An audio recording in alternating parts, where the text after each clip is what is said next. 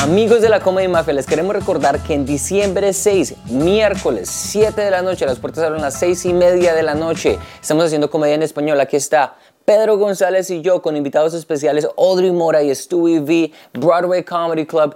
Miércoles, diciembre 6, 7 de la noche. Compren sus tiquetes a lacomedymafia.eventbrite.com. No se los pueden perder, solamente son 10 dolaritos. Vamos a estar allá haciendo comedia en español, 100% en español. Apóyenos. Pedro González y yo, con invitados especiales, Audrey Mora y Stewie diciembre 6, miércoles 7 de la noche. Allá nos vemos. Amigos, bienvenidos a la Comedy Mafia. Hoy tenemos un invitado muy, muy especial. Yo digo que es el man que tiene la vibra más positiva, que más me llama la atención a mí como gomelo. No, mentira. De aquí a Bogotá. Bienvenido, Iván Marín. Gracias por venir aquí, Ivancho. Eh, muchas gracias. Ay, qué bonitas palabras. De la, mejor vibra. Eso es bueno, sí, cierto, sí. Pues para mí sí. Ah, bueno, no, no, no, pues como ahora hay que ser dark. No, entonces, entonces, no sé. Te voy a decir algo que mi mamá me dijo cuando yo dije que, que voy a hablar con Iván Marín hoy. Y me dijo, dile por favor a Iván que él es el que más me gusta de todos los comediantes de Colombia. ¿En serio? Júralo. Lo juro por Dios. Ay, Dios mío, ¿cómo se llama tu mamita? Es Blanca Elena. Un, un saludo para Blanca Elena, que mi Dios te bendiga. Te quedó muy bien creado muchacho. sí, sí, sí, entonces te lo quería decir Ay, aquí qué en el bonito, programa. muchas gracias, sí. qué bonito. Si yo con las señoras de ala rompo, pero. Ahí estoy pegando el demográfico, una palabra, yo a las señoras de edad la rompo, la rompo re duro. Menos mal que está casado porque si no estaría rompiendo caderas por, todo, por toda Colombia. ¿Qué le pasó, señora? No, la, no sé, Iván es muy chistoso. Me doy cuenta que soy bastante fan del Real Madrid. Sí, mira que sí, yo, yo hace unos, no, ya hace bastantes años me curé de, de la pasión futbolera apasionada, apasionada. Yo, yo era de los así, de los que se amargaba si su equipo perdía y todo lo que sea. Ya. Hasta que, no sé, maduré, creo yo. Eh, hay otras cosas para las que no he podido madurar, pero en, el sentido futbolístico sí maduré. Entonces, em, eh, soy muy fan del Real Madrid. Me lo disfruto, me gozo y hace poquito eh, pues, eh, compré mi membresía, entonces compro muchas cosas del Real. Pero, pero, pero calmado, o sea, no, no de esa gente que, que, que "Güey, pucha, vaya, se agarra con los del Barça, son unos malpacatres, que no basta. Ya no. Pero tú eras fan del Real Madrid, obviamente mucho antes que James Uy, sí, lo claro. Sí, sí, sí. Uf, claro. Yo, a mí me gusta el Real Madrid desde la época de Zidane, más o menos. Mm, con los Galácticos. Exacto, la época de los Galácticos. Figo. ¿Te viste el documental de Beckham? Pero por su qué, qué documental. Beckham era de mis futbolistas favoritos y ahora lo amo más después de ver ese documental. Me encantó el documental. Me pareció muy teso. Por ejemplo, el pasaje de, de- del, del cómo vivió eh, después del Mundial de Francia 98. Muy heavy. O sea, uno sabía, pues todos sabemos que, que, que el man la cagó y uno dice, uy, la cagó, me imagino que se la va a cobrar. Pero pues como lo vimos en Inglaterra, no sabía, pues puta, fue Yo no tenía ni idea del odio que le... Sí, que- pero no, no, exacto, no sabía.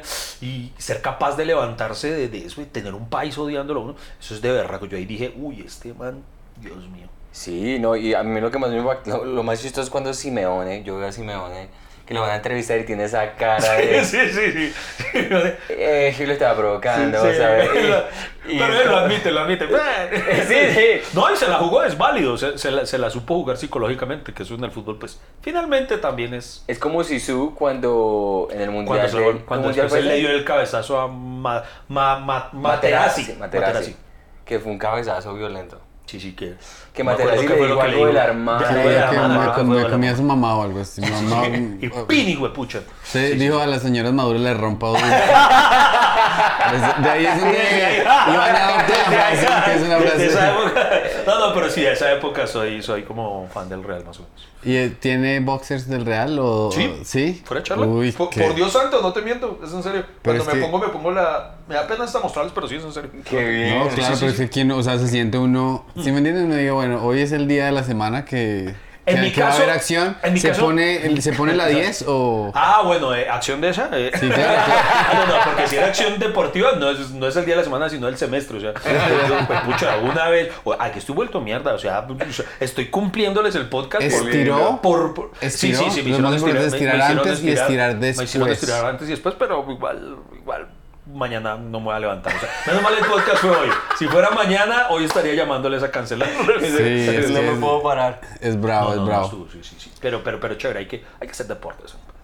¿Y qué posición juegas tú? Yo les decía ahorita que mi mejor posición es sentado viendo a los demás jugar. Yo sería, en la época de James en el Real, yo hubiera sido muy buen James. Yo, eh, esa posición. No, no, la- no, cuando yo jugaba, cuando jugaba así en serio, eh, yo jugaba de lateral derecho. Siempre me gustó. Rápido. Me gustaba porque, no sé, me, me, me encanta esa posición porque para mí, por ejemplo, yo no podría ser delantero porque me angustia no defender.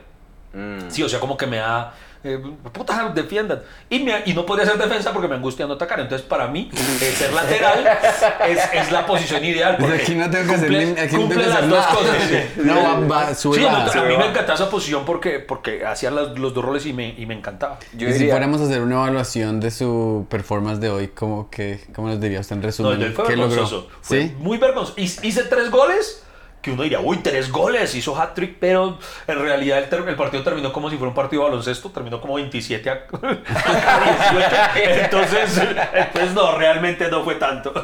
Mi aporte fue mínimo. Pero no, eh, bien. Igual yo les dije a ellos, muchachos, yo voy para hacer las delicias del partido, porque mi aporte es más anímico y, y, y- Voy allá, y mi o sea, amistad. Sí, sí, voy allá por la amistad y por el proyecto Sí, que sí, sí, tiene. exacto, porque compartamos, porque, eh, pero, pero, no, uy, no, pero sí quiero volver a, mm, retomar, ah, sí, a volver a jugar fútbol, pero sí a, a volver a hacer deporte un poquito, si es que ya los años están llegando. y- ¿Y, Claro. cómo, ¿Y cómo ves a la- Nosotros le preguntamos esto a Julián Arango cuando estuvo acá porque el man es muy, le gusta el fútbol mucho también. ¿Cuál es tu opinión ahorita de la selección Colombia? ¿Cómo la ves para...? A mí lo que me pasa es que en la actualidad ya, y no es por la selección como tal, sino por el fútbol. Tengo un desencanto, por ejemplo, ahorita la eliminatoria a mí me vale huevo, sinceramente, Eh, porque ya para mí, ya creo que ya vimos el último mundial bonito. Porque como, como, como el mundial ahora se amplió a 48 cupos, por ejemplo, nomás en la eliminatoria suramericana, son 10 equipos los que juegan y clasifican 7. O sea, la idea del mundial es A que la fuera... que, la- a la que viene ahorita clasifican siete. Sí, clasifican siete. Entonces, ¿qué hay de exclusividad? Se supone que el Mundial lo que lo hacía era que vieran las mejores selecciones. Entonces, la, la eliminatoria era una angustia, fue pucha. eh, pasaban, creo que, al, creo que eran cuatro y, y el quinto de repechaje, no sé. Pero entonces ahora ya no pasan los mejores. Ahora la cuestión es que hay que ser putamente malo para quedarse por fuera. O sea, entonces ya, ya, o sea, ya obviamente hay uno que es Bolivia. No va. El amigo boliviano, lo siento, no vas a ir. No vas a ir. Tú sabes que no. Entonces ya el otro mm, puede ser Venezuela. Y mentira, Venezuela está jugando muy bien ahorita. Eh, Perú podría ser. Y, y Paraguay. Paraguay, que, Paraguay que no... ¿Cuándo No. fue el último equipo de Paraguay? El El último último. fue pucha, no, Chilaver. fue- Chilaver, hombre. Eso, era de Argentina. Eh, sí, Chilaver fue lo último y, y, y Chilaver jugó mundial, no recuerdo. Pero, pero el punto Chilaver está- sí, porque ellos jugaron contra Francia. Ah, sí, señor, en efecto. Chilaver. Pero, pero el punto está en ese. entonces ya va a ir mucho relleno, va a haber mucho partido que, que marica, ya, ya no es la literación para...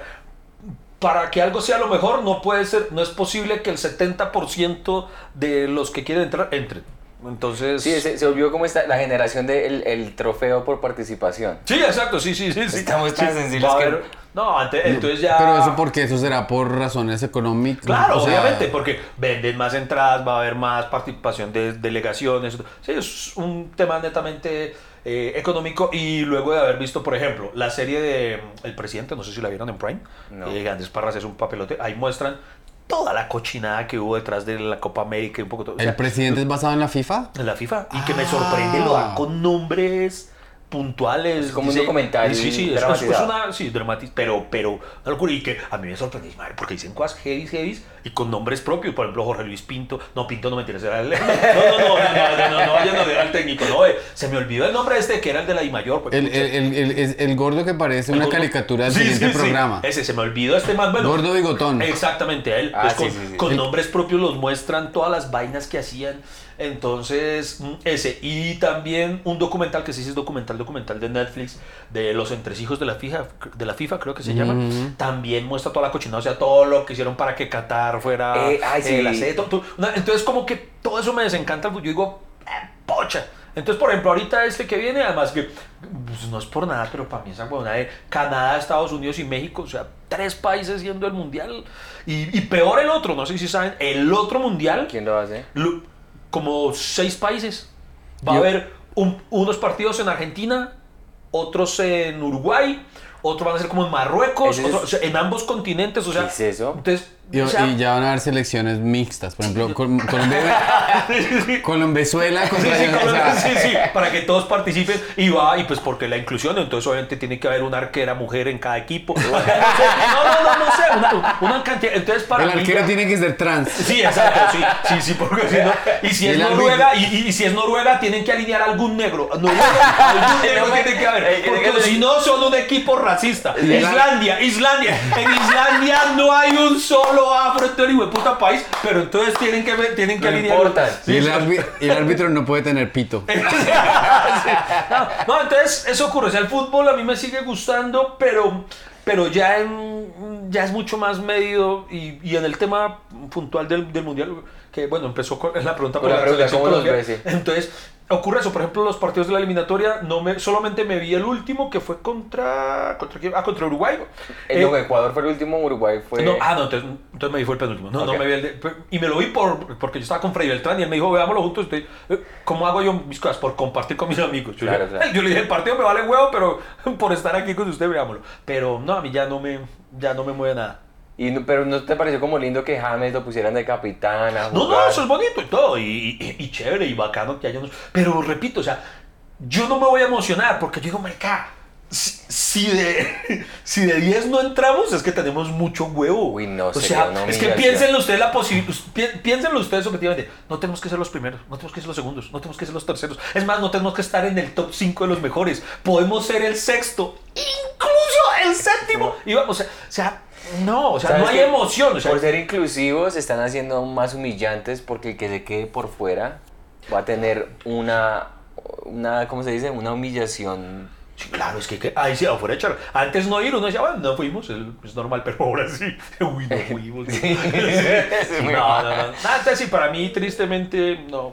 Ya, por eso digo que creo que fue el último mundial bonito el que. Yo no lo había pensado, pero de- desde el punto de vista que usted lo está presentando, la verdad, la gente se acostumbra, poner- o sea, el mundial es en un país, el mundial van los top eh, 24 y eso es el mundial. Es como decir, Friends son 5 y entonces, no, Son ya, seis.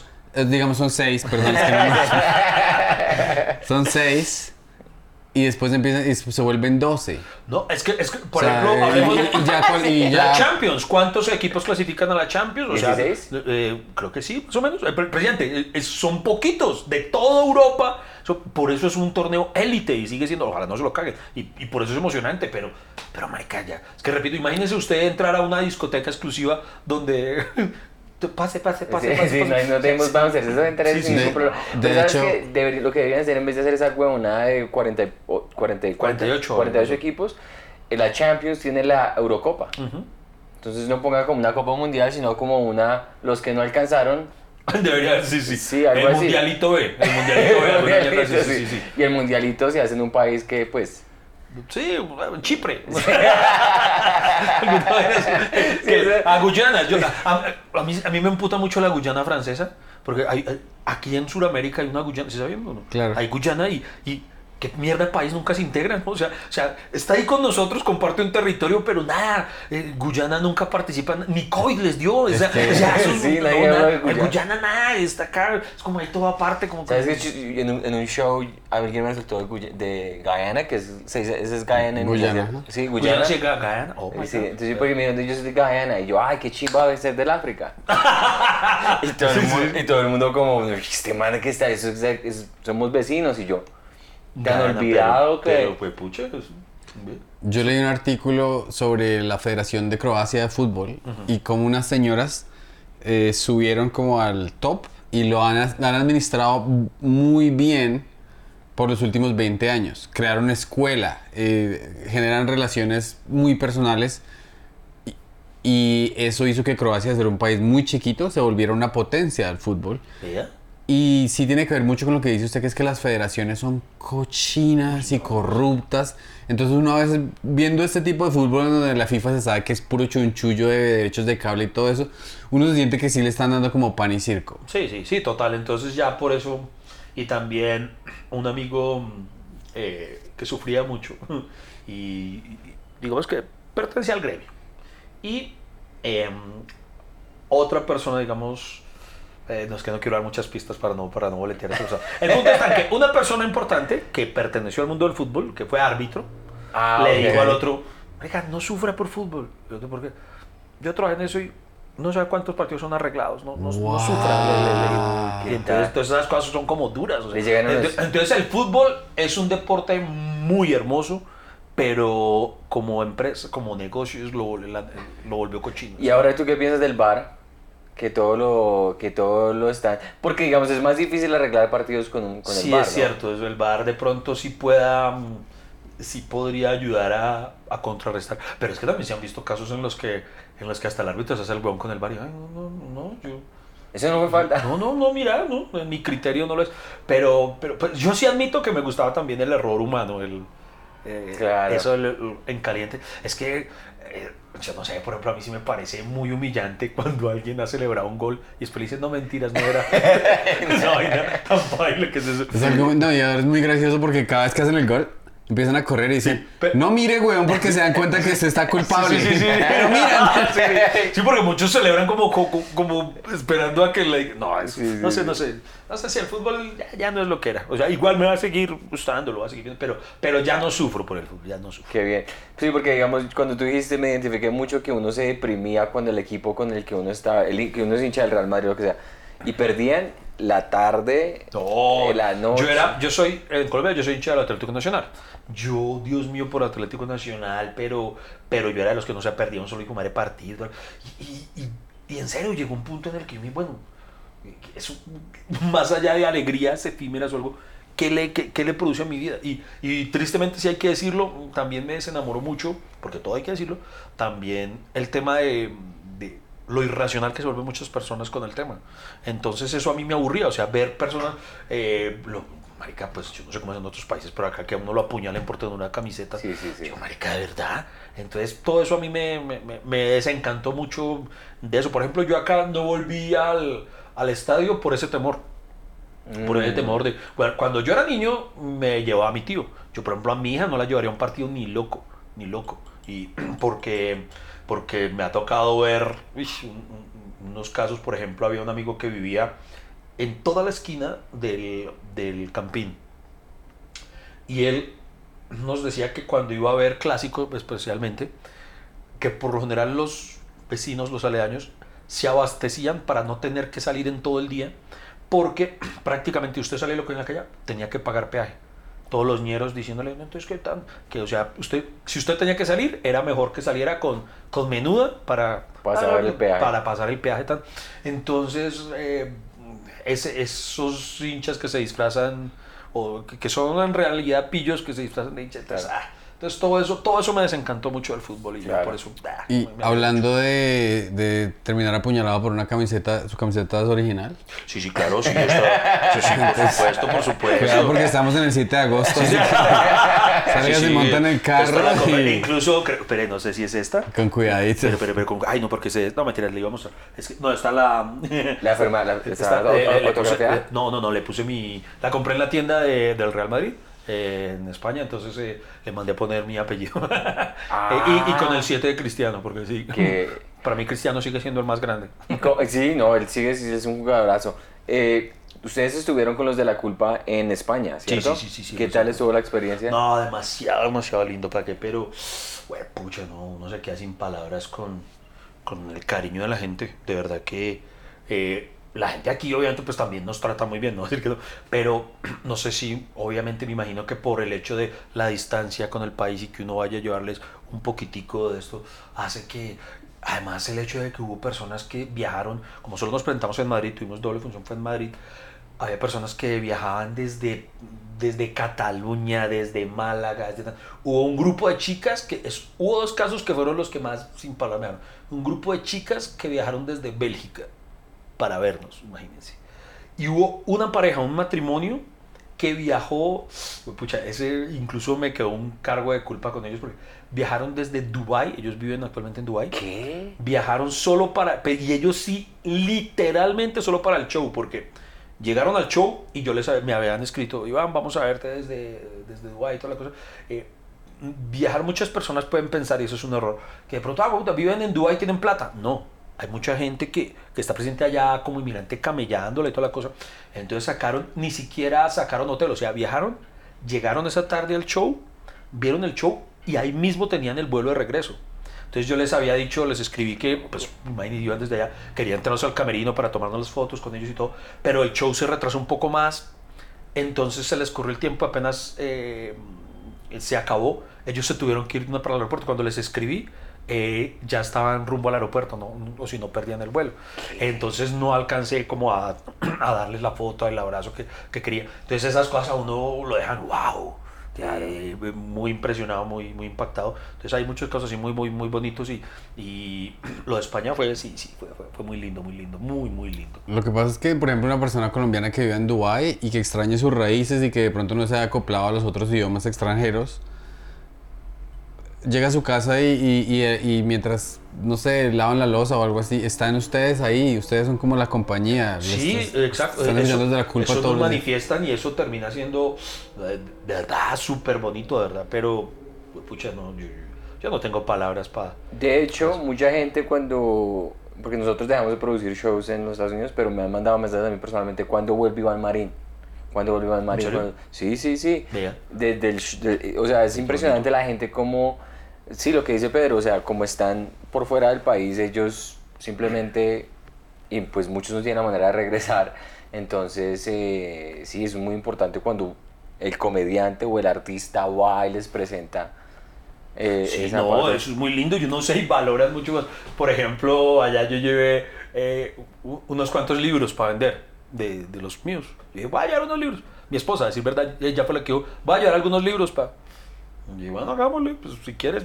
Y, y pum, se vendieron todos, incluso imagínate eh, que, o sea, si hubiéramos llevado más, se vendían más. Cuando estuvimos allá, ¿se ah, refiere? sí. Sí, que, que la señora, o sea, que una señora se llevó como tres, dijo, este, Exacto, este y este, exacto. me los llevo los y tres. me sorprendió, o sea, porque yo, honestamente, pues, no sé si es que me falta fe en mí o qué, pero pues no me, no me lo imagino, pues yo me imagino que alguien eh, que quiere libros va y lo busca en una biblioteca, en una librería, algo, pero pues no sé, yo digo, van al show a reírse y no, para sorpresa mía, eh, se llevan mucho, entonces yo digo, pucha, no sé si será que eh, tanto quieren en el país que, que, así sea a través de un libro, entonces eso es muy lindo, eso es muy lindo. ¿Y su merced le gusta leer bastante? Bastante, sí, yo leo mucho, mucho, mucho, soy como un comprometido con, con la causa de la lectura, que yo sé que ya somos una especie en vía de extinción, pero precisamente por eso eh, siento un compromiso más grande de, de de intentar inculcarle el amor por los libros. Eh, incluso tengo una cuenta para no ser ñoño, para no aburrirlos, porque obviamente la mayoría de gente no le interesa. Abrí una cuenta. Síganme en Instagram, arroba parche de lecturas. Abrí Ah, una cuenta donde solamente hablo de libros. Qué bonito. De todo tipo de. Además, me gusta leer de todo. Soy muy variado en mis lecturas. Entonces, sí, sí, sí, me encanta. En un roast de. Esos roast de Comedy Central, el de Pamela Anderson. Pamela Anderson sacó su segundo libro. Entonces Greg Giraldo, un comediante de papás colombianos que ya falleció, le dijo, Pamela acaba de sacar su segundo libro, lo que significa que oficialmente ha escrito un libro más del que ha leído. ha escrito más libros de los que ha leído. Severo chiste. Muy bueno. Muy bueno, muy bueno. Y, y eh, estábamos en esa época en que se decía, por ejemplo, ahorita Britney Spears se, ella acabó de sacar un, unas memorias, pues, en la que ella dice, aquí fue como me, me hicieron daño. Sí, sí. Justin, todo el mundo, todo el mundo. Y pues mi esposa lo está leyendo. Dice, sí, eso parece que lo hubiera escrito una niña de sexto. Pero es que... ¿Cómo, van, ¿Cómo van a vainar a Justin Timberlake? Ahora, porque por ahí, por ahí vi que como que dice que como que, que la obligó a... No, es... a, a, eh, yo- a- abortation. me gustaría Ah. mucho saber, el, eh, porque yo sé que él respalda a Justin, porque usted es un, usted tiene, usted- su sueño siempre ha sido tener un boy band. una boy band, sí. Un sí, boy sí. band, Ah, que- sí, sí, yo, por yo, favor, cuéntenos- crecí, yo crecí con esa frustración. Cuéntenos respecto a este sueño. más cercano. Sí, sí, no, y con la culpa lo logramos, eh, porque recientemente empezamos a hacer una cosa que, no empezamos, hicimos, porque ya cumplió su ciclo, hicimos como un reto de que cada uno pusiera una actividad que quería que realizáramos en grupo, entonces yo dije, este es mi papayazo, y les pedí que hiciéramos un- una, una boy band, entonces hicimos una canción tipo boy band con coreografía, yo, yo, yo soñaba ponerlos a bailar, llevaba yo como tres años intentando convencerlos, entonces hasta que por fin se nos dio. ¿Eso está en YouTube? Eh, sí, sí, sí, sí. Ya, está, salió, yo me vi fue el trailer. Ya está en YouTube. Ah, ok. ¿Cómo Además, se llama la canción, teníamos- perdón? La canción se llama Balada Culpable. Ok. Que ni es balada, pero es una cosa. Pero no, pero fue, fue un reto interesante porque decíamos, bueno, ¿cómo, cómo, cómo lo hacemos? Yo decía, es muy difícil porque pues todo eso implica un proceso largo y nosotros solamente siempre que podemos hacer una cosa, poder, poder ponernos de acuerdo es muy difícil de, en tiempos. Entonces al director, Daniel, eh, se le ocurrió que lo diseñáramos el formato en que teníamos 10 horas para hacer una canción completo, 10 horas así como, como un reto, no sé, yo me acordé, ¿recuerdan cuando en NTV y en VH1 daban videos? Eh, eh, antes de los realities, eh, había una vaina que se llamaba Behind the Video.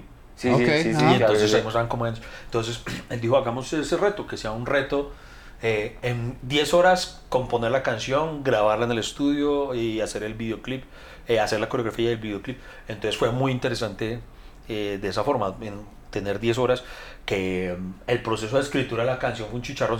Nosotros no nos pusimos de acuerdo ni para el color de un pocillo, calcule para, para una letra, entonces... eh, fue, pero no, pero fue, pero fue, fue muy chévere, nos divertimos. Se realizó el sueño. Sí, sí, sí. Lo que pasa, el, el sueño porque era, y esto es chistoso, pero es verdad, yo...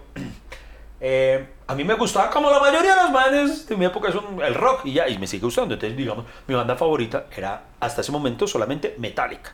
Metallica. Me enamoro yo de una chica y ella era súper fan de los Backstreet Boys. Súper fan. Y dije, la única forma de llegar a su corazón es a través de los Backstreet Boys, porque ya sola, de esas chicas que solamente hablan de eso, de que te los tenían sus postes. Entonces voy a empezar a escuchar música de estos manes para tener de qué hablarle. y hermano, de tanto, eh, pues me, me terminaron gustando y vete. Yo, eh, oiga, pero es que cantan sabroso. Oiga, buena güey, y- yo, oiga, pero es que este man canta una chimba. Y entonces yo iba con ella, entonces la visitaba en su casa y entonces eh, eh, había un par de besitos y después ella me decía, no, sí, pero ¿y supiste lo que le pasó a Nick? Y yo, ay, ¿qué le pasó a Nick? Y entonces me lo contaba. entonces terminé cogiéndole cariño a los más porque me contaba todos los chismes. Yo, ¿de verdad? Yo, no, mucho hijo de puta, ¿quién le hizo eso? y entonces, no, entonces después ya, y, y entonces se me volvió hasta un lemotico. Yo no sé, a mí, a mí me gusta, mm, yo nunca he servido, o sea, yo nunca he cedido a presiones sociales. Nunca, nunca. Y eso sí lo tengo desde niño. Por ejemplo, eh, entonces todo mundo, ay, le, eh, ¿le gustan los Backstreet Boys? Sí. Entonces yo ¿Porque con más, usted es gay o re- qué? sí, sí, yo, ah, con más rebeldía sí. Entonces, ay, pero es que, ay, y yo, ¿ustedes por qué les gusta? Entonces, por ejemplo, unas amigos, eh, ¿ustedes por qué les gusta? Entonces me acordé, era Megadeth o no sé Sí. qué, que era la que estaba de moda. Ah, porque es que eso es ser distinto y no sé qué. Yo distinto, yo, vean, se huevones, hay ocho de ustedes con la misma gran puta camiseta. ¿Quién tiene uno de los Backstreet Boys? El distinto soy yo, yo sí voy en contra de todo. y entonces Es yo era más rebelde es que ellos. Es que ser fan de los Backstreet. Boys. Entonces, entonces, Era- pero ya decía, güey, puta, tan. yo- Eso sí, afortunadamente nunca tuve esa, esa debilidad mental. De verdad, yo nunca incurrí ni en drogas, ni en alcoholismo, ni nada, por presiones sociales. O sea, a, a mí eso de, ay, ay, es que le quiero. Ok. Ay, pero es que es una gallina. Sí, ok. Ah, bueno. Y eso Sí, me sirve hoy en día. Hoy en día cuando me atacan, por eso yo nunca respondo a ataques, porque a mí Claro. una provocación verbal no, no significa nada. No te llega. Y No, es- nada, Y nada. es increíblemente útil para la comedia. Porque mientras todos están hablando como que, Marica, fui al Rock al Parque, 20 comediantes, y usted puede decir, cuando fui al concierto de los Backstreet Boys, ya su rutina Sí, es muy sí, sí. diferente. Se amplía es muchísimo. diferente. Igual, no, no me dejaba gustar el rock. pero, pero, presidente, entonces mi- mi- mis dos bandas afectos son Metallica y Backstreet y Boys. Backstreet Boys. Muy Pero bien, es que, entonces, eh, en ese entonces quiero decir que para mí era pues, Backstreet Boys, no, de lejos. Eso es, eso si, si yo escucho eso, mejor dicho, yo empiezo Sí, sí, a claro. darme besos con mi amigo. Y ahorita cuando yo voy manejando, papi, No, papi, puro NSYNC, Backstreet Boys, es la mejor música para manejar. A- ahorita, por ejemplo, cuando yo fui a verlos a Las Vegas por, por primera vez. maldito Iván. Es un descarado, pero me tocaba, porque en ese entonces no venían acá. Entonces, Claro, claro. entonces eh, dije, bueno, están, están en temporada en Las Vegas. Voy a verlos a Las Vegas ya que nunca vinieron a Colombia. Residencia, pues. Entonces, sí, exacto. Entonces, eh, con mi esposa, eh, ella, no le gustaban y entonces, voy por ti. y entonces, entonces ella, ella sí era chistoso, yo era la niña y, entonces fuimos, no recuerdo en qué hotel se presentaban ellos. Entonces recuerdo que íbamos caminando, era el hotel que allá, el teatro de allá en la mierda. Y entonces vamos por acá y hay una fila. Y ella dice, esta a ser la fila para entrar al concierto. Y yo, no, pues yo los quiero, pero no son tan exitosos. Porque estábamos como a dos cuadras. Como no, yo, yo amo a los Backstreet, pero pero pues no creo que. Pues no, una línea de ese tamaño. Sí, sí, exacto, Tony. Yo, no, no, no, no, tranquilo, eso es otra cosa, quién sabe qué habrá al lado. Tal. Y tú, tú, tú caminamos hasta que llegamos a la entrada. Y en efecto era la fila de ellos. Y yo, ay, fue puta, ¿cómo así? Toma? Nos devolvimos y. Y, hermano, impresionante la cantidad de manes de vida, o sea, que salieron del closet musical todos. y también acá en Colombia cuando vinieron.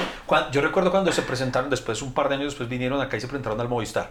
Entonces eh, cuando anunciaron que los Backstreet Boys iban a venir, yo dije, no me extrañaría, me tenía tanta fe en eso, yo decía, no me extrañaría que como, como públicamente mamó tanto gallo con eso, que tal vez los empresarios del concierto me contacten para que ayude a promocionar el evento. Concierto. Sí, yo dije, no me extrañaría. dije, pero pues no me voy a fiar de eso, entonces eh, prefiero de todas maneras asegurar mi boleta. Incluso yo decía, me, me gustan tanto que yo lo promocionaría porque yo quiero ver que se llene la primera vez que viene a Colombia. Tal. Entonces ese día entré a comprarlas muy temprano, de culipronto, y las compré las compré y en efecto, y cuando a la hora se habían agotado todas las boletas, y yo, ah, pucha, y sacaron una doble fecha entre los Backstreet Boys y yo, pucha vea que no estoy tan solo como pensaba. Y cuando ya, y allá me encuentro ya manes con sus novias y todo. Y me dice, y, no sé, llamo, ah, es que a mí siempre me gustaron, pero me da pena decirlo. Y yo, ¡ah! A mí nunca me dio pena decirlo. A mí nunca me ha dado pena decirlo. La personalidad. Sí, sí, no, en serio, sí, yo nunca, nunca he tenido ese problema. es como, es como ahorita el fenómeno más, pues, que es global, es Taylor, Taylor Swift.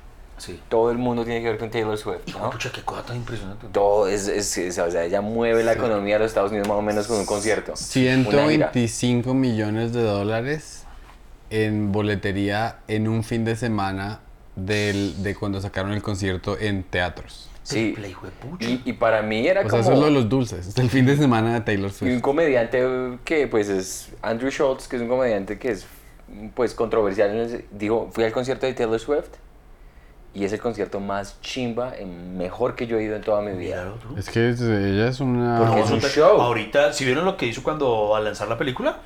No. Eh, lanzó su documental, de, de, ¿no es cierto? Y se convirtió en el... Eh, como hay varios artistas que han hecho eso, de, lanzar en cines su, su, concierto, es el concierto de cines, no sé cómo se le llama eso, porque no es musical, pero digamos el, el, concierto estrenado en cines más taquillero de la historia, o sea, el más, más taquillero. Y hasta mi director favorito, que es Christopher Nolan, eh, salió a elogiar lo que hizo Taylor Swift con eso. Porque él decía, Taylor Swift con eso le está dando una lección a los mismos estudios que ya no creen en la experiencia cinematográfica. Ella le apostó a eso y la vieja creo que es que creo que hizo 100 millones de dólares en el primer fin de semana eh, en taquilla. Sí, porque las niñas estaban, yo vi foticos y las niñas estaban vestidas y dentro del teatro estaban actuando como si fuera el concierto. es una cosa impresionante. es como un culto más o menos. Sí, sí, sí, es una vaina impresionante. Y ahora aquí hay otro, eh, aquí me voy a poner harto. Bueno, yo, yo nunca, yo, yo sí que respeto los gustos y todo, pero hermano hace poquito, hace poquito fui a. A mí me la montan, que éramos de la clase alta y no sé qué. Entonces yo ahorita estuve, por ejemplo, fui a. En Indio, California, se hizo, se vivió el Power Trip, que fue un festival de rock de ya, tres días. No, ya no se puede decir indio. No, pero. Que decir Native American California. y esto resulta que allá, pues, se presentaba, pues, que eh, Metallica, Judas Priest, Guns N' Roses. Eh, lo más importante del festival es que se volvían a reunir eh, los seis sí completos eh, luego de siete años, luego del problema que tuvo de salud Brian Johnson, entonces volvía a estar él con Angus, todos, entonces todas las bandas valía la pena verlas, menos una que llamaba Tool que sí que, eh, ellos eran amigos del organizador, pero, todos los demás eran bandas de primer nivel, Iron Maiden, entonces yo fui allá, lo admito, no salió económico, porque antes iba yo con mi esposa, y lo más bonito de esto es que lo iba a ver con mi hijo. Mi hijo yo lo crié con esta música y él aprendió a, quererla, pero él no pensaba que pudiera llegar a verlas en vivo. Claro. Entonces, vivirlo con mi hijo fue una locura. Eh, bueno, todo esto. pagué pues adelante, eh, o sea, le, le invertí. Y ahora sale a la venta las boletas de Carol G. Y yo dije, pues, a mí el reggaetón no es que me guste. ¿no? Claro. Entonces dije, bueno, de pronto por mi hija, por llevar a mi hija que sí le gusta Carol G. Entonces la llevaría cuando ¿Aquí? miro- ¿Aquí en Bogotá? Aquí en Bogotá. ¿Cuándo es el va, va a estar en Medellín y en Bogotá. En Medellín es ahorita el primero de diciembre Ok. y en Bogotá viene como en abril. Entonces Ok. primero un amigo me, me dijo que había comprado palco en Medellín Ok. para, para verla. Y yo dije, no, mano, yo no voy a invertirle a... Y yo le dije, ¿cuánto más o menos están?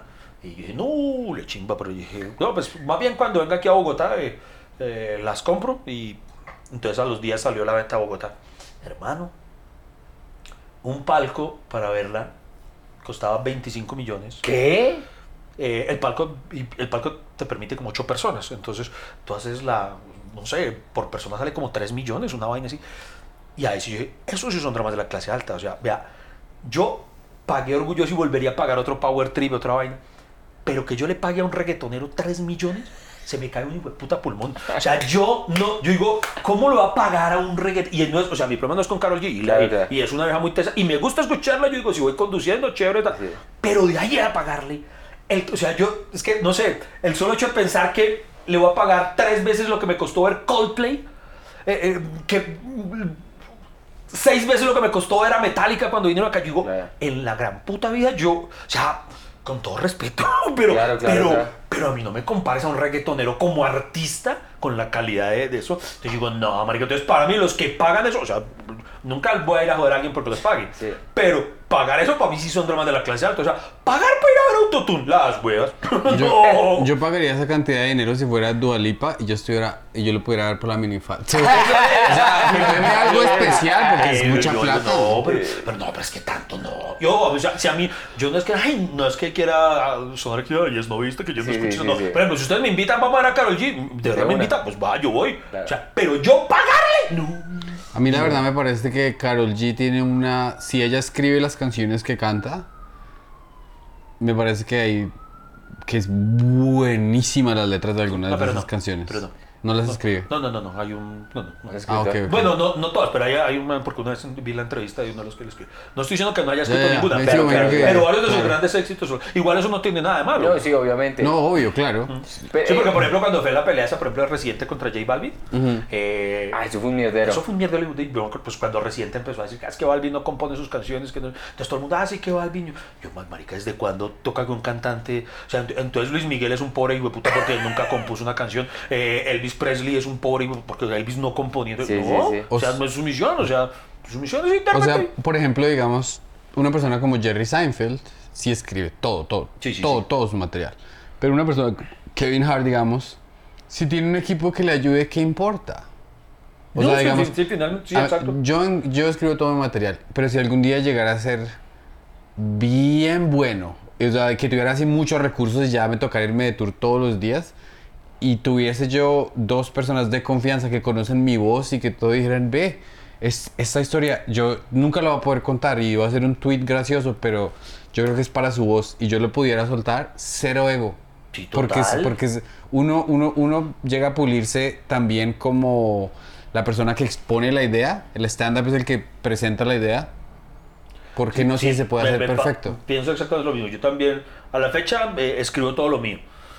Pero si llegara a verme la necesidad de escribir, ¿por qué no? O sea, precisamente escribir humor es un talento. Si alguien tiene el talento, ¿por qué no pagarle por eso? Y, lo- y sobre todo lo que dice, si, si, si tiene la voz de uno como la película esta de Adam Sandler, cuando contrata... Funny eh, People, eh, sí. es- Funny People, eh, sí. Sí, Seth Rogen, ¿cierto? sí. Exacto. Entonces, ¿por qué no? Si encuentra a alguien Claro. y, y, y, pues y, y además intentaré ayudarlo, o sea, si también quieres pararte en el escenario, ¿por qué no? O sea, si, Se si- me abridor si quieres, exacto. Sí, Sí, sí, sí. Bob Hope, ese señor que eh, iba y hacía shows para cientos de miles de soldados.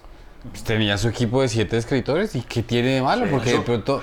O pues los mismos manes, todos los que uno ve, un Jimmy Kimmel, un Claro, Jimmy Fallon, tiene una mano de escritores de Claro, para los claro. monólogos diarios. y- ay, no, no, no, pasa es que está ese como con ese pedo de, de residente y Balvin que el rap o lo que ellos hacen es como muy personal. Sí. Entonces uno dice, bueno, entiendo como una postura de ser personal, pero en, Pues en, en- rap. en esta época donde para producir el volumen que están demandando. Y si tú tienes el talento para presentar lo que alguien te puede escribir con su... Y hay gente que, bueno, o sea, el los que producen son muy buenos, o sea, ¿por qué Exacto. no? Entonces, sí, es- ese, ese argumento, o sea, no, no me- en esa pelea nunca me pero, pero digamos, ese argumento como tal de ataque sí me pareció muy culo. Y Sí, decía, pues, totalmente. Yo, pues, yo, pues, ya, pues, marica, pues atáquelo por otras cosas. Pero ¿por qué no es que- Eh, Y, y- y lo- y la gente que le paga, es que hay una diferencia muy grande entre pagar por un, un un- alguien que te escriba algo y un grupo de escritores a robar chistes. Sí, claro, es que, claro, es muy, es distinto. Como por ejemplo, ¿sabes qué sí me emputa que está pasando? Eso sí me emputa. y No se quede callado anuncio. Ahora hay muchos TikTokers y esos chinos buenos que cogen líneas de comediantes que van y eh, de algo que un comediante hace en un show y ellos lo hacen en sus putos videos, en sus cosas y se viralizan es ellos y entonces toda la gente piensa Ah, que los chistosos son ellos y le están robando a un comediante de verdad de su, le, ha, su- pa- su le ha pasado mucho, digamos, a un comediante brasileño que vive en los Estados Unidos, Rafi Bastos. Y el ha tenido eh, como cosas que hace en su Instagram que se vuelven vira- virales. Y hay gente, influencers y todo eso, que le roban la idea y lo hacen y no le dan crédito de ningún tipo. Claro, yo, yo lo vi en un comediante, creo que español, no se me escapa el nombre en este momento, que no es muy reconocido. Vi el video y eso me llamó la atención. Él dijo: Miren, eh, tal vez no, no sepas quién soy yo, pero posiblemente la conozcas a ella. Una influencia con puta mil millones y pone y muestra el video de ella haciendo el chiste de ella en la casa, no sé qué tan. Y la línea, pero es que puta es que ni lo adaptó, o sea, porque es que es de esos chistes que, que tiene una métrica, o sea, tiene Sí. que decirlo como por cómo para que, para que funcione. Y entonces, y después muestra él mismo haciendo ese video dos años atrás, es, eh, eso en una rutina de estándar. Entonces la vieja, ah, eso fue chistoso, lo voy a hacer yo. Y entonces él me decía, vea cuántas vistas tiene, obviamente 8 millones de vistas y el man 24 mil, qué sé yo. Sí. Eh, Entonces, eso, eso es muy distinto eso, lo que vos dices. Una cosa es que alguien eh, eh, pues, está pagando a un equipo para que hagan sus cosas, a que, a que le roban el material a alguien. Es- Es, es, es- es la diferencia más grande. es como, por ejemplo, en el caso de Residente, me parece un plus adicional que él escriba sus cosas. No dice, Claro. "Eh, puta, eso hace que yo lo admire más. Que dice, claro, este man, como lo, lo mismo decías de Seinfeld, yo a Seinfeld lo admiro más. Pero no significa que el otro que paga pues, sea un pobre huevón que... Por ejemplo, a Richard Pryor le escribía a este señor que se llama Paul Mooney. Y Richard Pryor, porque es el mejor comediante que ha sabido contar un chiste. Y él contaba: Mi abuelita creció en un burdel y yo no sé qué, pero había otros chistes que eran así como más intelectualoides. Que se lo escribía Paul Mooney y que sabía que solo los podía decir Richard Pryor bien. Ok. Y hay otro Robin que, Williams, y hay- otra cosa que admitámoslo. Ustedes no, no, no les ha pasado que hemos, todos hemos, creo, conocido a algún comediante, algún colega. ¿Que roba chistes? No, no, no, no. No, eso sí, pues, no, no. No vea que eso sí, ¿o sí? Bueno, no, No, no, yo no no, o sea, yo he conocido dos y precisamente fue el, el harakiri social, porque eso sí me parece bonito de, de la comedia, que creo que hay una sanción social al Sí, plagiador. claro, o sea, claro. a los dos que he conocido, güey, puta, son parias, o sea, no los invitan a ni No, mierda. sí, o sea, exacto, o sea, eso te sirve para facturar tres pesos allá donde te presentes, pero, pero no el, Mata el crecimiento. exacto, el mismo gremio lo, lo expele. Eso, Claro. eso me parece bacano del stand. No, no, pero iba a decir era que hay comediantes que admitamos lo que, que no sé por qué no la logran en escena, pero es muy bueno el material. Ah, que sí, uno sí, dice, sí. marica, este man es muy bueno escribiendo chistes, pero por alguna extraña razón no lo socializa tan bien. Entonces yo he conocido un par que yo digo, marica, este man sería un guionista, el hijo de puta. Pero, pero no sé por qué hay algo en, en- en su forma de transmitirlo, en, en el Hay- delivery, hay- no sé cosa, pero, pero, pero hay algo que hay- falla. hay carismas, hay carismas de todo tipo. Entonces, por ejemplo, si alguien padece o carece más bien de, de- de- del, del acting, pero es muy bueno escribiendo, entonces, ¿por qué, por qué esa persona, por ejemplo, no se puede bien ganar la vida escribiendo materiales? Eh, Claro, totalmente. Que eso sí, además, y lo que sí haría, o sea, el día que me toque llegar a pagar, eh, Dios no lo quiera, eh, o, o, o- o me- sí, sí, sí, es porque estoy muy ocupado, bueno, sí. o sea, porque estoy muy ocupado. Eso sí me parece muy importante, que a la persona que escriba chistes para otro debe ser muy bien paga. Sí, claro. Eso sí, Sí, debe ser claro. muy bien pago, porque en este negocio sí he conocido a muchos chicos a los que explotan, marica, que les pagan tres pesos por, por escribir algo que después este puta va y cobra mm, quién sabe cuánto. El triple. El tri- bueno, el tri- marica. El cu- no, el en 20. proporción, de verdad Sí. he conocido casos muy descarados, muy descarados que, pues... mm, uno no, puede- uno no sabe con qué hambre vive el otro, eh, Claro. uno no puede entrar a juzgar, pero por lo general cuando hay algún chico que me ha pedido ese consejo, yo suelo decirle, "Mm, no sé qué tanto necesites la plata, Sí. pero eso que estás haciendo, estás regalando tu Regalando trabajo. Estás regalando tu trabajo. De Es que- hecho, de hecho, iba a decir con lo que dice Richard Pryor, Robin Williams él lo recono- lo- tuvo la fama de que él compraba chistes. O sea, Robin Williams iba a- atrás del comedy store. Robin Williams. Sí, Jay Leno también. sí. Bueno, Jay Lennon, bueno, Pero, listo, pero decía que Robin Williams. sí, él estaba en el, en el comedy store y estaba atrás y veía un comediante nuevo que tenía un chiste buenísimo. Él no se lo robaba. Sí. Él se le acercaba al Y le decía, y le ¿cuánto decía, por yo poder contar? ¿Cuánto por ese chiste? Y si el comediante le decía 20 mil dólares, listo, aquí está el cheque, ese chiste es mío. Vea, pues. Que es muy diferente a lo que hacían otros comediantes como Carlos Mencía, que Carlos Mencía literalmente le robaba los chistes a los abridores que él tenía. Uy, triple hijo de madre, en serio, esa no me. Eh, Sí, entonces Carlos Mencía pasó de ser el comediante más grande que pasó en los dos, en el principio de los, mil- los dos- 90, 1999, 2000. Y al man lo, el gremio y todo el mundo lo, lo, lo, Claro, lo es mierda. es que vuelvo a jugar. Eso sí, no sé por qué creo que, que el género de stand-up sí tiene eso. Me parece que por más allá de, de incluso eh, comediantes con los que uno pueda tener diferencias personales o algo, yo creo que eso sí lo hay. Como que si hay una, no sé, como, hay, como que hay un pacto tácito. Y, Sí. y- y- y- y creo yo, se lo ocurrió, yo se lo decía una vez a mi- hace poco a mi papá, que, que me decía, no me acuerdo por qué cosa, me dijo, pero eso lo tienes registrado, no me acuerdo qué le pregunté yo, ay, no lo he registrado todavía, "Eh, no, no me preocupa que lo roben. Y yo, yo decía, honestamente, en este género no creo que, que eso sea una preocupación, porque, porque por lo general, eh, todo, incluso lo que está empezando en comedia, sino que uno lo que quiere es contar su chiste, uno, Claro. uno quiere, es, así sea ese cosito de, de, de vanagloriarse de, "Jue puta, los estoy haciendo reír con, con esto. Eh, yo creo que eso es lo que diferencia realmente al que simple y llanamente necesita plata. Eh, que, ay, yo- me tengo que pagar con lo que sea, pero por lo general el que quiere hacer esto mínimamente como carrera o por lo menos como pasión, así sea como por hobby, eh, porque se dedica a otra cosa, pero cuando hago esto, precisamente yo creo que esa, su satisfacción es ver cómo socializa una idea que finalmente yo creo que es lo bonito de la comedia, pues pucha, esta estupidez que a mí me parece graciosa, encuentro que para los demás también lo fue. Claro. Entonces, no sé, yo, yo sí creo que a diferencia de lo que ocurre con otros géneros, pues bueno, principalmente con el de los cuentachistes, un, cuen- un, un- un chiste sí puede ser replicado por Claro, el pastuso, el Exacto, costeño, porque es un, es- un chiste, algo muy impersonal. Claro. Pero como en este género es como tan personal, tan de cada uno. Y que ahorita con las redes sociales es muy difícil plagiar un chiste de una persona. Exacto. Uy, porque si hubo un caso. Cuente, cuente, cuente, cuente. bueno, si cuenta No, porque es que sí, yo no puedo, pero. ay, Si lo puedes decir, dilo. No, no, no. Yo, si no tengo algo bueno que decir de alguien, No lo digo. Pero, pero hubo un caso, una anécdota. Una anécdota, lo hay. Alguien que tenía una rutina muy buena. Era putamente buena. Y todo, uy, que es una rutina. Cuando años después, cuando ya llega a YouTube y todas esas cosas. Traducida al Tra- inglés. pero traducida, literal, y uno.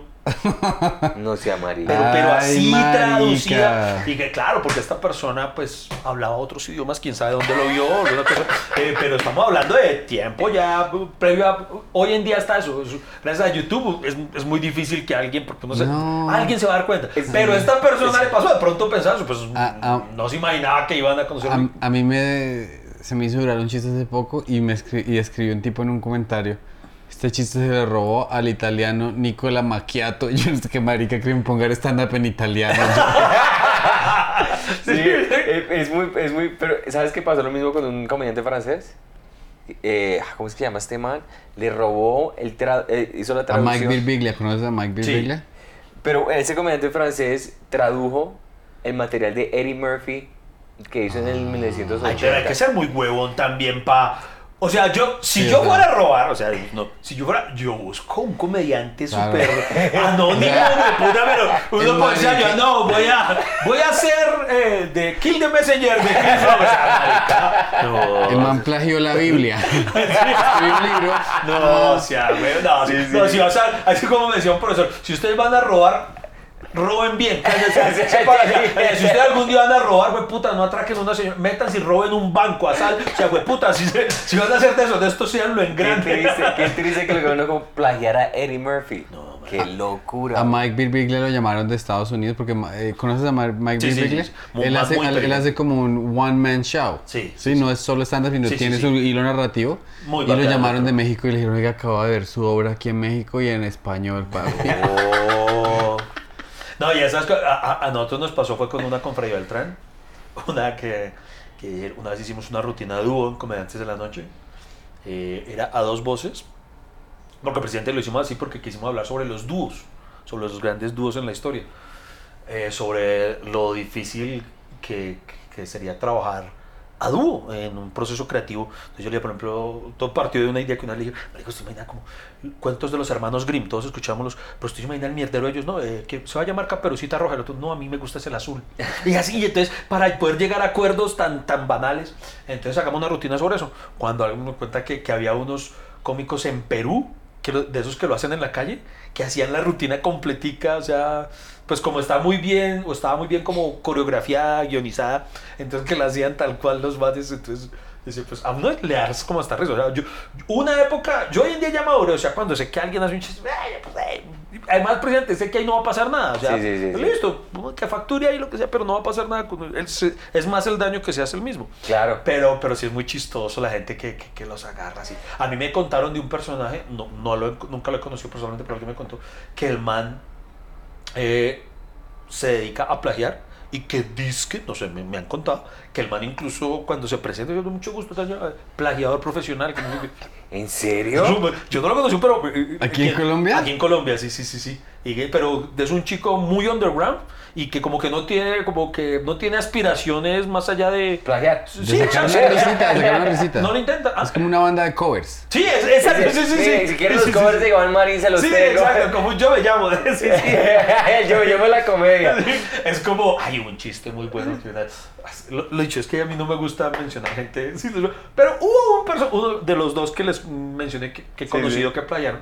Fíjate, Este chico plagiaba, pero, pero en forma. En forma, en forma. De esos que dicen, era- si voy a cagarla, la cago bien. La cago bien. La cago bien. Que, que plagia no- Una ética de trabajo increíble para plagiar. Sí, pero fue puta, exacto. O sea, lo voy a hacer bien, o sea, voy a replicar. Entonces, una vez, ese, ese, esa puta lo escuché a Frank Martínez diciendo, refiriéndose a esta persona, porque esa persona estaba plagiando, plagió a muchos, pero en particular había una rutina que plagiaba de Ricardo Quevedo. Y entonces, eh, esta persona estaba buscando que le representara la que entonces era la misma manager de, de Ricardo. Entonces Fran dice, lo que pasa es que él quiere que ella tenga la opción de decirle a un cliente, Ricardo te, te cuesta esto. O este te puede hacer el show de Ricardo, pero en tantos precios. Entonces, era, sí, Sí, sí, si no tienes el presupuesto de Ricardo, te bajamos sí, el sí, exacto. Listo, no puedes pagar a Ricardo, pero te tengo a este que hace el show de Ricardo. Pero digamos, eso, eso es un concepto muy loco porque si hay un comediante que puede hacer tus chistes y que nadie lo conozca y que le pagues más barato, es como, es como el, el family chivia, o sea, es como, es como, es como comprar los Nike. Es como contratar al Yo Me Llamo. Sí. Sí, sí, sí, o sea, pues no puedo traer ¿Qué, a... qué programa tan raro? Muy raro, ¿no? Yo estuve viendo, yo no veo Canal Caracol, no veo porque pues no, no, yo me llamo, no, bueno, al caso no veo Canal No pero lo tienes, güey. No, tienes el canal tampoco. ya. Exacto, entonces yo, yo pues en esa semana que estaba quedándome con mi mamá, pues es religioso, ¿no? Pues ella se lo, se lo Ah. ven. Y entonces yo viendo el programa y yo, ustedes me están diciendo que estos manes están poniéndose ahí a pura, al cañón, cantando delante de Amparo Grisales. Se eriza. Ella se eriza. A mí me encanta eso. O sea, la plata que gana, huevón. La plata que gana diciendo, Sí, sí, sí. me erizas. Así es. Llevará 20 años haciendo lo mismo, le huevón. pagar un poquito. Y me pareció el concepto, y yo lo vi y yo no sabía que, o sea, entretenido estuvo, pero no tenía, o sea, no tenía qué decir o No qué conocías pensar. el concepto Yo Pero Me ¿cuál es la No. confusión? No entiendo. La confusión es que, qué hijo de puta, o sea, que ganan, que ganan los que están imitando, y voy a Pues, invitar marica, a Miguel una Bosé, carrera, huevón. Una carrera. como el imitador de Miguel Bosé. Pues no sé si carrera sea la palabra. Porque, o sea, un rebusque sí es- y porque ellos en efecto salen a ganar mucha plata porque empiezan a hacer mucho. Pero, pero ahí sí, no sé si la palabra sea carrera. Ya, porque ya, ya. presidente, o sea, ¿haces carrera, carrera? O sea, porque O sea, presidente, el mejor- todo el mundo sabe. eh, y es que me da risa. No, yo sé que el señor que ganó el año pasado era taxista. Él hace carreras de... pero, pero es que, por ejemplo, ellos son. Ellos son el, yo, Es que no sea yo- huevón. yo soy. Nunca, nunca le habías dicho decir eso. Eh, yo me llamo, eh, pues, digo, yo me llamo, qué sé yo, Jorge Oñate. Pero como al siguiente año, porque es que eso ya lleva, no sé, hermano, como dos ediciones. Eso lleva mucho. Entonces, yo soy, eh, yo me llamo Jorge Oñate, pero tercera temporada. O sea, ya hay varios Jorge Oñates, yo me llamo. O sea, yo no sé qué tan carrera. Vea, el caso más absurdo para mí, o sea, una vez me pasó, y, es, y esto, ¿verdad? Este sí lo voy a decir porque es que es muy chistoso, güey. Eh, a mí me parece por sí muy raro eso de que na- porque nadie nadie se sabe el nombre de un participante yo me llamo Sí. o sea tú no eres Fabián eh, Hernández no tú eres yo me llamo Leodán Sí.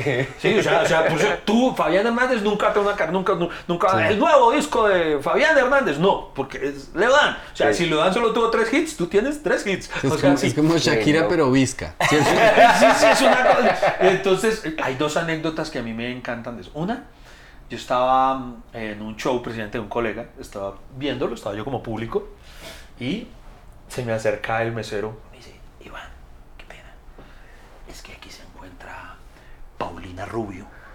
Quisiera una foto contigo. Y yo, Paulina Rubio sabe quién soy yo. Pero ya, yo, yo, yo, yo, no disimulé la emoción. Paulina Rubio sabe quién yo. Y el ahí se dio cuenta del rey. Yo me llamo Paulina Rubio. sea serio, sea serio. Entonces, eso, eso, pero entonces es muy chistoso. Y lo otra que es que es así.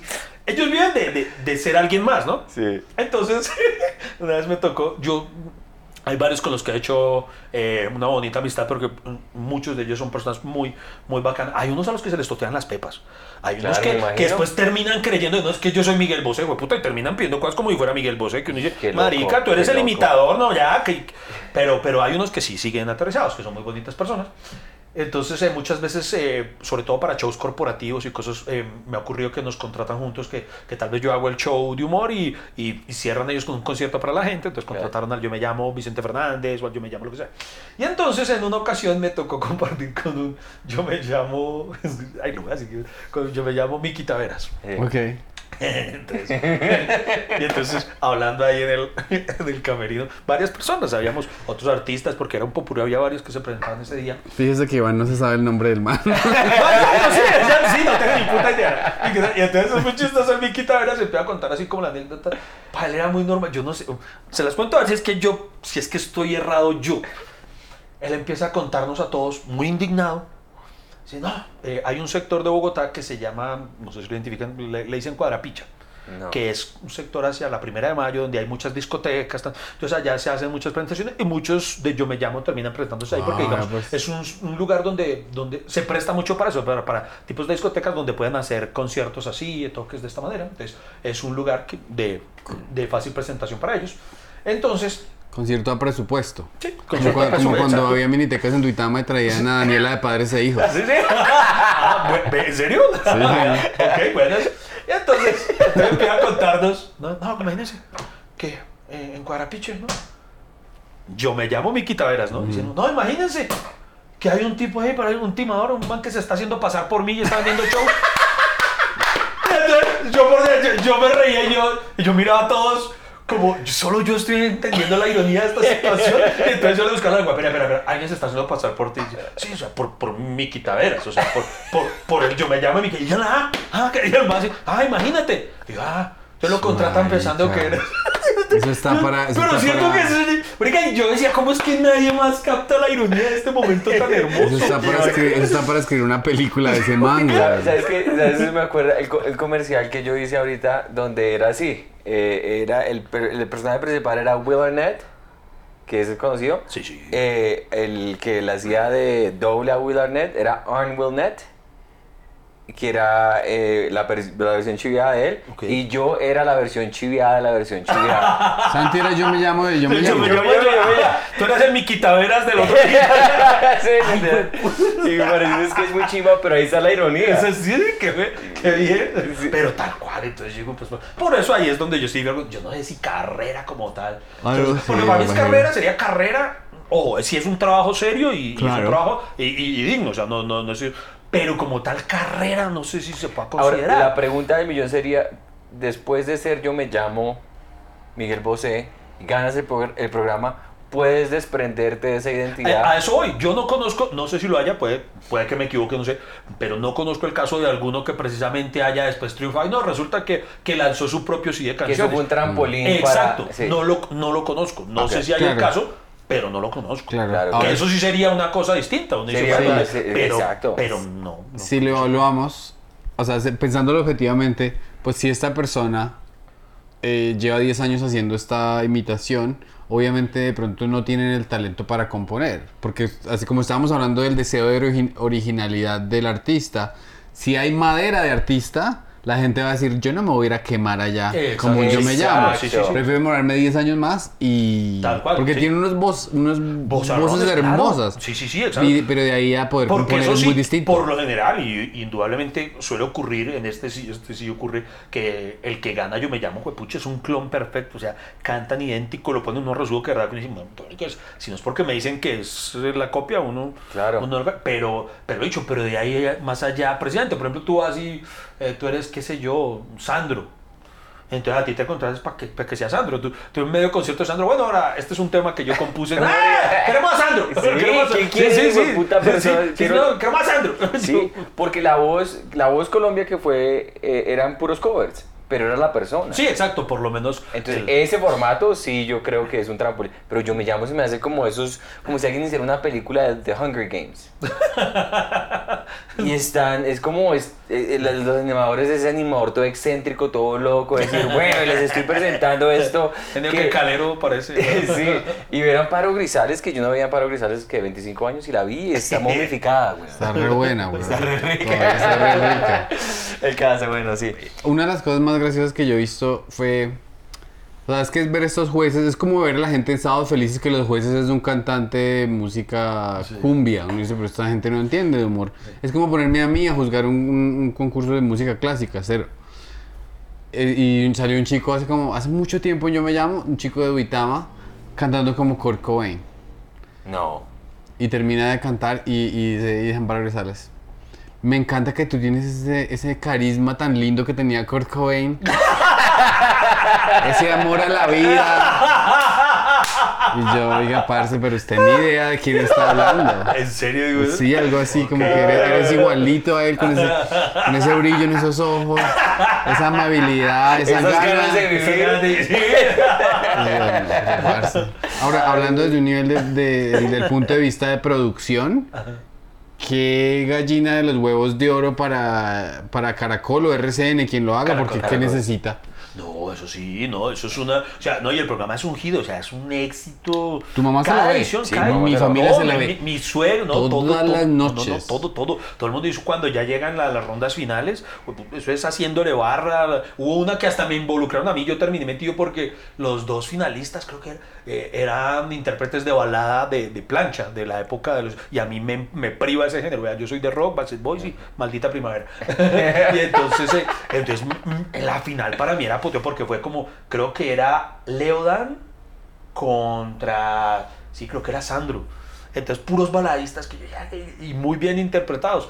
Entonces, em, hasta el final yo terminé por, haciendo, por allá haciendo barra. Eh, ojalá, gane, Sandro. Sí, sí, sí. Porque sí. es que ese es, el- ese es lo del reality, la televisión de reality, que es eh, cautivo a la gente porque uno dice, es, sí, es muy extraño, es muy diferente, pero sería muy chi- ¿Qué te parecería un yo me llamo de comedia? No, güey, puta, es que... Se No. llegaría a un pues, algo Eh. Mm, Nunca existiría. Eh, Eso, eh, pues creo que Freddy Beltrán en, en nuestro... Escuchen el podcast hasta que se acabe el café. una, una, una vez hizo, hizo ese chiste, no sé por qué estábamos hablando de, de la música, que estamos hablando de, de lo difícil que es la comedia, y yo en el capítulo exponía con un argumento que siempre saco a relucir, y es que, por ejemplo, aquí en Colombia ha habido, que yo recuerde, tres concursos, llamémosle realities, que pretendían buscar un comediante. Los tres, un rotundo fracaso, y versus realities de canto, de actuación, de lo que sea. Por ejemplo, cuando salía protagonistas de nuestra tele o, la voz. no sé. Mano, las filas de personas fácilmente pueden ser 2.000 personas haciendo fila para la audición y todo. Cuando nosotros hicimos, por ejemplo, la convocatoria para el reality de los comediantes de la noche, póngale cuántos, cuál fue la ciudad con más gente, póngalo usted así, pero en lo Bogotá. Bogotá en efecto, ¿y cuántos? Póngalo usted. 150. 100. más o menos fueron 100. La demás, hubo ciudades en Cali, llegaron como 11. ¿En serio? En ¿Solo Medellín fueron como 20. En la costa llegaron dos personas. Entonces yo, El yo hombre cae mal. Eso es algo que yo siempre he puesto. Vean, solamente ya de entrada una selección natural hace que la gente, así de manera inconsciente, sepa "Puta, es que. Y, siendo realities en las mismas condiciones, de donde presente es el que quiera. Claro. Si usted, es, si usted es cajero de un banco, pero cree que tiene el talento, venga. Y eso hacen los de protagonistas, de eh, yo me llamo, de, lo, de donde sea, van muchísimos. Pero de comedia, muy poca gente se le mide. Claro. Ya solamente ese pequeño filtro, entonces cuando estamos haciendo eso, entonces ahí fue donde Claro. eh, Fred dijo, sí, por eso no, no tenemos un yo me llamo de comedia. Argumento y. Y- es que en y- efecto, es que, y sí, y yo no creo que mm, lo que hablábamos ahorita, yo no creo que alguien que quiera empezar la comedia quiera decir, yo me quiero subir a decir los chistes de tal. Sí. Puede que uno lo admire, y uno, yo quiero ser como él. Claro. Pero, pero uno no, uno no, no, no se siente bien Claro, claro, claro. contando los chistes de otro. No, no, no. Quiero Sí. que hagamos un ejercicio, digamos, porque yo estaba viendo, eh, yo me llamo con mi familia un día, ¿no? Entonces estaba- había un Elvis Crespo, es mi primer día viendo esto, y entonces el chico hacía así como un tique, un, un, un, un tic como raro, yo dice, ese chico está muy nervioso, dice, no, es que ese chico ha estudiado tanto a Elvis que hasta los tics es chimba que los pongan, eso les da prob- probabilidad de que ganen. Entonces digo, ¿cómo será una persona que sea, yo me llamo José Feliciano? Man, sale así Sí, sí, todo el tiempo. Esos, actores de método que eso tiene sería alguien que guiarlo, que porque Claro. está metido en personaje. Eso es un- No, pero mira, la comedia tiene, por ejemplo, uno de los ejemplos. ¿Ustedes eh, identifican a Gila? Gila. mm, Gila, ¿no? Cómico español. Clásico. No, Estoy no. hablando de Vanguardia. Fue un cómico español. Hagan de cuenta, si, si lo ponemos en términos colombianos, Montecristo. Ok. Ok, ok, Sí, ok, con- sí, sí, sí, sí, claro, Entonces, sí. eh, Gila fue así, un cómico, y él tenía rutinas muy bacanas. Él hacía como sketches eh, muy bacanos, eh, por ejemplo, de la guerra. Entonces, eh, por- él tenía un- una rutina muy chévere que era mm, como si fuera un soldado en la trinchera. Y entonces con el teléfono, entonces decía, "Ay, que voy a hablar con el enemigo, que venga, que ustedes hoy a qué hora planean atacar más o menos. Aquí hay un partido. Y así eran las rutinas de él, de cosas así, muy, eh, un tipo muy divertido. Hace poco lanzaron en Netflix una, un especial, como un homenaje al no sé cuántos años de, de muerto, tenía Gila o algo. Se llama como, creo, no, no me acuerdo cómo se llama, pero creo que todos somos Gila, una vaina así. Y consiste en muchos cómicos duros de España interpretando las rutinas de Gila. Ok. qué Y viendo manes que uno admira, un Dani Rovira, bueno, se me escapan, pero muchos manes duros. Y entonces yo me puse a verlo y, ah, qué chimbo.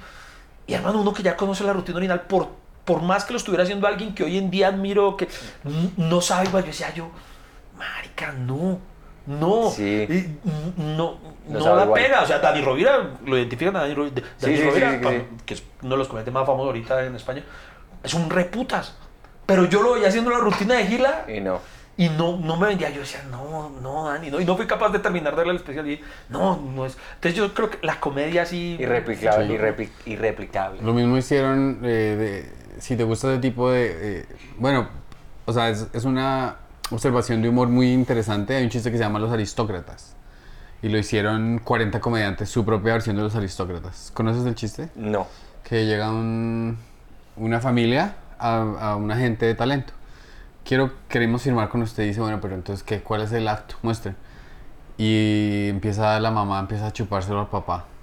Y después empieza el- el- la hija, le baja los el papá le baja los pantalones y la hija le empieza a lamer el culo al papá. Y después llega el hermanito y le empieza a dar la hermana. Y después llega el perro y el perro se le empieza a chupar al niño. Bueno, entonces hace como cinco minutos así de cualquier combinación de porquería que usted se imagine. Y al final le dice, y el, el agente dice, ¿cómo se llama el, el acto? Y el man le dice, los aristócratas.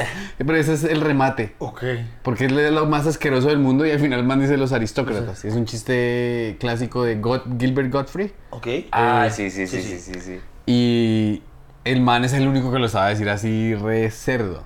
Porque sí, sí, como lo acabas de describir, No, no, pues me salté, pierde. me salté toda la. No, la y, y es que hay quienes, por, por ejemplo, Emilio Lovera, eh, el venezolano, no sé si lo identifican, Emilio Sí, sí, Lovera, sí, sí, el nombre, sí. y es de esos casos que, por ejemplo, yo tuve la oportunidad de hacer una gira con él por Venezuela, entonces nos íbamos, nos presentamos en, Ah, no, sí. en una ciudad, Valencia creo que se llama, ¿no? Ok.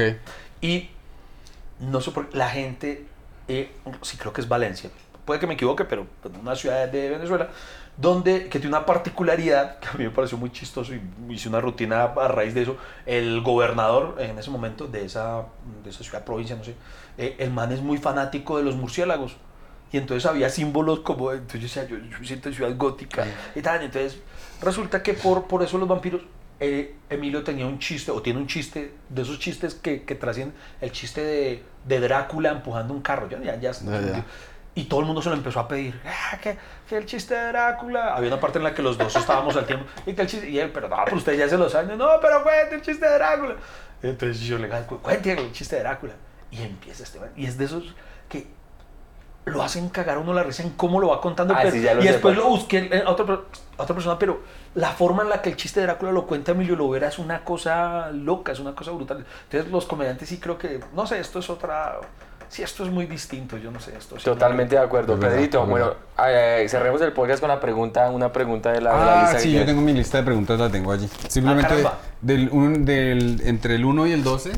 Danos un número Tú de nos 1 dices a un 12. número- Pero explícame primero por qué el número que tiene... Pues cada, que es una pregunta por número. Sí. Entonces al azar. Pero ¿por qué 12? O sea, ¿qué, qué, qué hay con el Ah, porque número? éramos, ¿Qué- íbamos o a sea, ¿por tener dados. Íbamos a tener, íbamos dados. Ah, con dados, yo, ah, ok, ok. yo hago. Ah, sí, lo íbamos a hacer con dados. Sí, yo Ah, simplemente. eh, una de las maneras de explorar la creatividad es compro juegos de mesa, de los que uno juega con la familia, en los que hace preguntas. Sí. Entonces, es, saqué, escribió, esta vez escribió preguntas que me parecieron chéveres. Ah. Y sino que no tenemos los dados. Vale. Entonces, elige un número a entre unos vámonos dos. con el 5. El 5. Eh, al... No, mentiras, ¿puedo cambiar? Sí, sí. 6. Ok. Uy, esto está un poco personal. Siempre me he sentido avergonzado de. Siempre me has sentido. Siempre me he sentido avergonzado no de. decía que a mí, a ver, pero que siempre me he sentido avergonzado de, de qué, de mi madre, de qué, de, pues yo creería que, que mi pene. o sea, cu- cuando la gente dice, no, que qué pena que uno lo cojan en bola, a mí, mm, como tal, no me haría pena que me vean en bola, sino que me vean el pene. O sea, si, digo, si yo tuviera un pene mostrar, yo diría, puta, tómenme las fotos que Claro. quieran. Pero, pero mi pene, pues no es que sea nada raro, ¿no? Eh, para cualquier mujer que esté Igual no, no, no, sí, no es que le salga una tripa al lado. No, no, pero, pero, pero digamos, yo veo películas porno y veo más que digo, pues que el mío no se ve así. no sé, no, no, no tiene, o sea, o sea, o sea, mi pene no tiene nada malo, pero no tiene imponencia. Entonces, no, no sé, tal No vez es que se robe la cámara. Sí, exacto. Entonces tal vez diría, sería eso lo único. Pero sí, no, no, de resto. Qué buena, qué buena respuesta porque en inglés existe un concepto que dice el grower y el shower. El que lo crece y el que lo muestra. Ok. Entonces, porque hay unos que lo tienen o aparentemente chiquito, pero son crecedores. ok. O sea que simplemente con un buen ambiente, una buena película, una buena compañía, crecen a un tamaño bastante saludable. Pero de, de ojos, si tú te desnudas delante de alguien, Sí. da pena. Sí, sí. Pero está el que, el de la película porno, que él se lo muestra Es que man al lo que muestra. sea. Sí, porque es que además a mí- yo admiro mucho esos que los manes se quitan y ya están enfierrados, ¿no? El mío necesita un trabajo, el mío necesita un trabajo previo. Como que si vamos a trabajar, póngame a trabajar. Pero, o sea, O sea, que haya un buen ambiente. Back- Backstreet Boys. Ojalá video. sí, sí, sí. Ojalá video. Venga, eh, ay, se me olvidó. que Quería decir dos cosas, pero se me fue. Se me fue. Ah, de lo del, de lo del el, el pene. Hay un chiste muy bueno, recomiendo a este comediante, se llama Shane Gillis. G-I-L-L-I-S. Ya lo han proclamado el siguiente Louis. ¿En serio? Acabo de sacar un especial en Netflix que no sé si está disponible aquí en Colombia. De pronto tocaría verlo con VPN. No sé si usted maneja VPN. No, yo soy muy, muy Eh, Entonces la próxima vez cuando esté por allá en Estados Unidos, eh, pílleselo. Pero el man tiene un, un chiste, el man dice, yo todavía estoy en la etapa de mi relación con mi novia en la que ella grita cuando tiramos. Porque estamos tirando y dices, ¡ah! ¡ah! ¡ah! Y él dice, pero yo he estado con muchas chicas que han manejado esto sin ningún problema. sin ningún tipo de gritos. Y uno dice, este man es muy, muy, muy, muy pilo. Eh, voy a buscarlo, está Es muy bueno, es muy bueno. Muy bueno. Bueno, Iván, gracias por venir aquí y compartir Ya con se pasó el tiempo, nosotros. ¿cuánto hablamos? Ah, sí, no, una ya se- hora larguita, una hora y diez ya. minutos. Eh, gracias por venir. Tienes una agenda muy ocupada, pero te, te lo agradecemos compartir aquí con No, nosotros. no, muchas gracias, siempre Sí, también. gracias. La paso sabroso cuando vengo aquí. Cuéntale al público. una- te- Mafia. Una pregunta importante que gente que verá esto la tendrá. ¿Cuándo van a ir a Estados Unidos los de la culpa? Honestamente, eh, les digo la verdad, no hemos podido ir porque dos de nuestros compañeros no tienen su visa de trabajo. Ah, ok, y entonces como ok. allá están como tan serios con eso a veces para, para, para el tema, entonces preferimos no correr riesgos. Los ¿Y, y por qué Entonces, no van tres y le ponen los de la visa? Eso puede ser. Los de la visa. Lo, lo voy a socializar, les voy a contar los de la Los de la visa. Los de la visa. No, no, pero ya eh, se, se está como trabajando en eso para, yo creo, si todo sale bien, esperemos, de pronto, o sea, en el 2024, si ya podamos ir a Estados Unidos. Qué bonito. Vale. Sí, sí. Entonces, muchas gracias a ustedes, muchas gracias a todos los que ven esto. Y, a los de la culpa, mira. Así vean eh, los de la culpa, vean el podcast hasta que se acabe el café y, y nada, y síganme ahí ve, preparados para, para... Se vienen sorpresas para el otro año. Su TikTok es muy, entretenido. Uy, mi TikTok es súper... no, eso es sarcasmo, ¿cierto? No, no, no, no, Ah, lo ¿eso de sí? no sabías Ah, que- no jodas que no Ah, bueno, sabías. mi sección sí es que como, Yo- como soy tan, tan lector ñoño precisamente me gusta acumular datos inútiles, por fin les encontré un, He una aprendido, utilidad. he, he aprendido cosas muy interesantes, no jodas que no sabías. Lo de, Sí. eh, lo de Tom Cruise a mí eso ¿No sabe me- lo de Bugatti? No, Ah, bueno, no mucha gente no lo sabe, presidente, por eso. Entonces me gusta de esos datos que, Sí. que, eh, en, las, en, las, en los conversatorios eh, de, de cosas ñoñas, no sé, sie- siempre tengo esos datos inútiles. Yo dije, Muy buenos. esto- entonces sí, estoy- tengo una sección llamada No jodas que no sabías, donde hago eso, intento compartir cosas eh, cultas, algunas son más eh, curiosidades, pero, pero, pero sí, con, con algo de humor simpático. Y hace mucho contenido que le- usted le mete tiempo a ese contenido. Y mira, sabes, bueno, sí y no. Eh, bueno, pero hay que aclarar, yo no edito nada, o sea, yo, yo No, lo no, grabo claro, tengo claro, alguien claro. que me hace eso. yo Pero no por sé. ejemplo, el, el, eh, eh, hay uno que usted dice sobre las guerras. ¿No? Sí. Que se está ahí que al final muestra los bloopers Sí, y todo. ¿Cuánto se demoró usted grabando Ah, no, ese, si ese- grabarlo es ese- dispendioso. Así, verdad, presidente, si ustedes lo ven, finalmente yo no es que haga muchos, porque es dispendioso hacerlos. Y entonces me da pereza, porque pues, yo no soy como generador de contenido. que- sí. que- no, yo hago poluletos que me gusta entretener a la gente, y todo, pero pues no vivo de eso ni nada. Entonces, y es demandante, uno no cree, pero eso toma su tiempito a llegar. Ya, ya llegó el siguiente invitado. Entonces, sí, entonces, no, no hago tanto porque sí es dispendioso, y la cambiada del personaje, sí, es, es, es demoradito y, a y- veces. Y usted pero- tiene tremendo editor. Sí, sí, para que mi editor es Porque muy la bueno. persona que, o sea, yo, yo me aburro rapidísimo de TikTok, pero viendo los suyos como que la, la velocidad, sus remates, el dato curioso, la meta de algo, la meta de algo eh, de mm, en TikTok, en las redes sociales, es que no se le pierda la atención de su cliente. Y usted tiene esa fórmula ya. Ah, vea, pues Al entonces, 100. entonces, un abrazo para Jaime Andrés, que es mi, mi, mi editor, que es muy. Me, me copia toda la Yo le Muy envío bueno. mi guioncito, de, vea, lo que quiero es esto, esto, esto, y el hombre lo hace muy bien. Es excelente. Él, él Llegó- me lee, si él fuera guionista, él, me- él leería mi voz. Llegó Neo de The Matrix. Llegó, llegó el siguiente invitado. No se pueden perder, va a ser una locura ese capítulo que viene. Yo fui el telonero de este señor en este capítulo. Entonces, Gracias, Iván, de no, verdad no, que ustedes, sí. muchas más gracias. Vean, un abrazo para Comedy Mafia. Todos los domingos, todos los miércoles, síganos en Instagram, en TikTok. Muchas gracias y tenemos show y chequen el Eventbrite. Chao pues.